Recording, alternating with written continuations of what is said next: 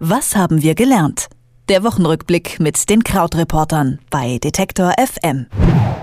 Noch nie in der Geschichte der Bundesrepublik hat die Regierungsbildung so lange gedauert. Nach knapp sechs Monaten hat Deutschland wieder eine Regierung, jetzt und das bereits zum vierten Mal mit Angela Merkel an der Spitze.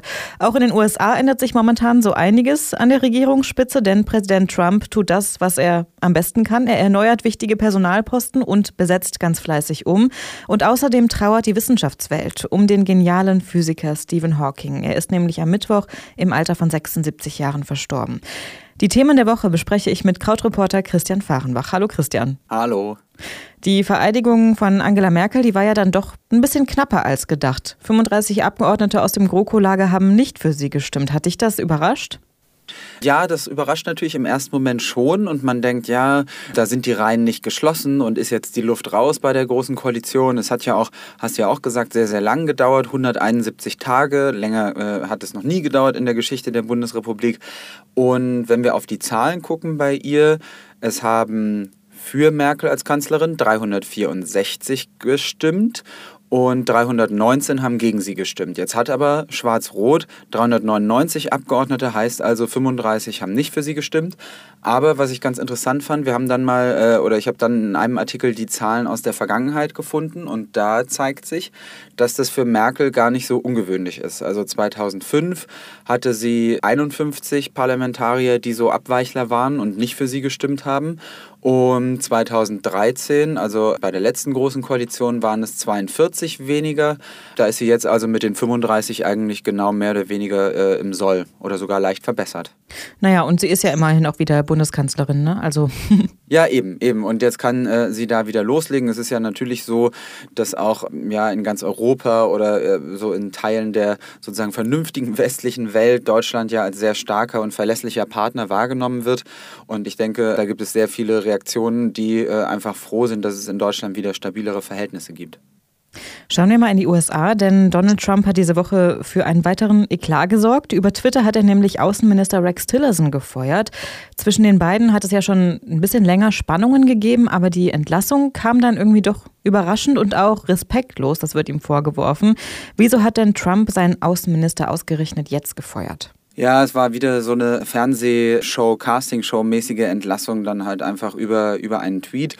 Und es ist tatsächlich so, dass es sich über Monate schon hingezogen hat. Es gibt auch dieses Zitat von äh, Rex Tillerson, dass er angeblich mal gesagt haben soll, Donald Trump ist ein Moron, also ein Vollidiot.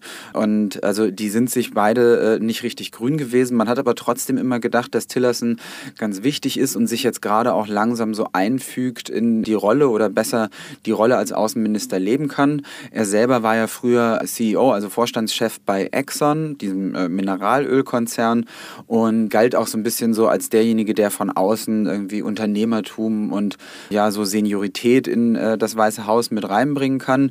Ist jetzt aber dann nicht mehr so, also die haben sich auch auseinandergelebt. Warum das jetzt tatsächlich ausgerechnet jetzt war, da äh, kann man dann nur spekulieren. Aber die eine Erklärung ist, dass man sagt, okay, die Ermittlungen zum Beispiel der Russland Russland-Affäre oder in der Frage, wie sehr Russland in die Wahl involviert war und dann Donald Trump geholfen hat, Präsident zu werden, werden jetzt immer enger. Generell will Trump einfach mehr Leute um sich rumscharen, die so sind wie er. Und da ist Rex Tillerson auf jeden Fall keiner gewesen, der alles abnickt, was Donald Trump so findet. Nachfolger sind ja auch schon mehr oder weniger ausgewählt. Seinen Platz soll jetzt eben dann CIA-Chef Mike Pompeo übernehmen.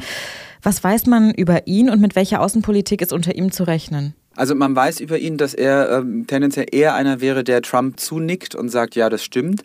Gab ja diese Woche auch häufig so diese Deutung, ja, um Trump herum wird es immer einsamer, weil ja auch seine Kommunikationschefin Hope Hicks neulich gekündigt hatte. Und man muss aber sagen, dass das so auch nicht unbedingt stimmt, denn eigentlich schart er noch mehr Leute jetzt um sich herum, die einfach willens sind, glaube ich, abzunicken und durchzuwinken, was Trump selber denkt. Pompeo ist äh, bekannt als sogenannter Falke, also jemand, jemand, der ähm, außenpolitisch aggressiv ist, möglicherweise auch in den Nordkorea-Konflikt sehr viel aggressiver reingeht und sich eben nicht erst um diplomatische Lösungen bemüht, wie man das äh, Tillerson nachgesagt hat. Und genauso wie Pompeo problematisch ist, was das angeht, also gewalttätig problematisch ist, sage ich mal, ist auch seine Nachfolgerin Gina Haspel, die dann eben jetzt CIA-Chefin werden soll, das erste Mal eine Frau, auch äh, mit einem Ruf ausgestattet, der eher so aggressiv ist. Denn die wiederum hat äh, auch als CIA-Mitarbeiterin zum Beispiel ein Gefängnis in Thailand geführt, in dem es zum Beispiel Waterboarding gab. Und da gab es auch einen Fall von einem Häftling, der vernommen wurde und dem da 83 Mal diese Waterboarding-Folter passiert ist oder zugefügt wurde. Und es ist jetzt aber immer noch auch noch nicht ganz klar, ob die beiden jetzt wirklich so durchgewunken werden, denn die müssen beide bestätigt werden vom Senat. Senat und zum Beispiel Rand Paul, ähm, dieser etwas sich immer als unabhängig gerierende Republikaner, hat schon angekündigt, dass er die beiden möglicherweise nicht wählen wird und das ist für die Republikaner ein Problem, denn im Senat haben die nur eine ganz, ganz dünne Mehrheit. Was unterm Strich bleibt, ist, dass äh, Trump halt weiter einen riesig großen Durchlauf an Leuten hat. Äh, er selber sagt, das ist total super, weil das sei ja ein Wettbewerb der Ideen bei ihm und so, was man halt so sagt, wenn es alles nicht so rund läuft. Die Washington Post hatte diese Woche einen Überblick und der kam immerhin auf 29 Leute, die schon zurückgetreten sind oder ausgetauscht wurden. Zum Schluss noch zur wohl traurigsten Nachricht der Woche, dem Tod von Stephen Hawking. Der ziemlich geniale Wissenschaftler, der ist am Mittwoch mit 76 Jahren an seiner ALS-Erkrankung gestorben.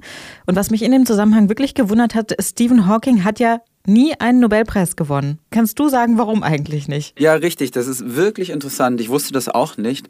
Also um das äh, gleich vorwegzunehmen, das ist so, dass Stephen Hawking eben als Theoretiker gearbeitet hat und einfach sich sozusagen theoretisch Gedanken gemacht hat über den Urknall, über schwarze Löcher, über all das, was man aus seinen Büchern zumindest aus dem Buchladen kennt. Ich selber bin ganz oft dran gescheitert an äh, der, der illustrierten Geschichte der Zeit oder der kurzen Geschichte der Zeit, die äh, einfach natürlich trotzdem noch wahnsinnig kompliziert sind. Und die Erklärung dafür ist eben, dass Theoretiker keine Nobelpreise bekommen, sondern man braucht immer auch praktische Beweise und praktische Experimente. Und erst dann gewinnt man den Nobelpreis. Und deshalb hat er den nie bekommen. Aber natürlich trotzdem ist er sowas wie ein, so ein Superstar gewesen und auch einer, der sozusagen Pop und die Wissenschaft Wissenschaft total gut zusammenbringen konnte. So ein schönes Zitat, was äh, wir gefunden hatten diese Woche, war, mein Ziel ist einfach, es geht darum, das Universum komplett zu verstehen, warum es so ist, wie es ist und warum es überhaupt existiert. Und das ist eigentlich ein schönes Abschlusswort, finde ich. Über die Themen der Woche habe ich mit Krautreporter Christian Fahrenbach gesprochen und ich bedanke mich wie immer für das Gespräch, Christian. Ich sage auch Danke und ziehe mich mit äh, Hawkins kleiner To-Do-Liste zurück. Tschüss. Tschüssi. Was haben wir gelernt? Der Wochenrückblick mit den Krautreportern bei Detektor FM.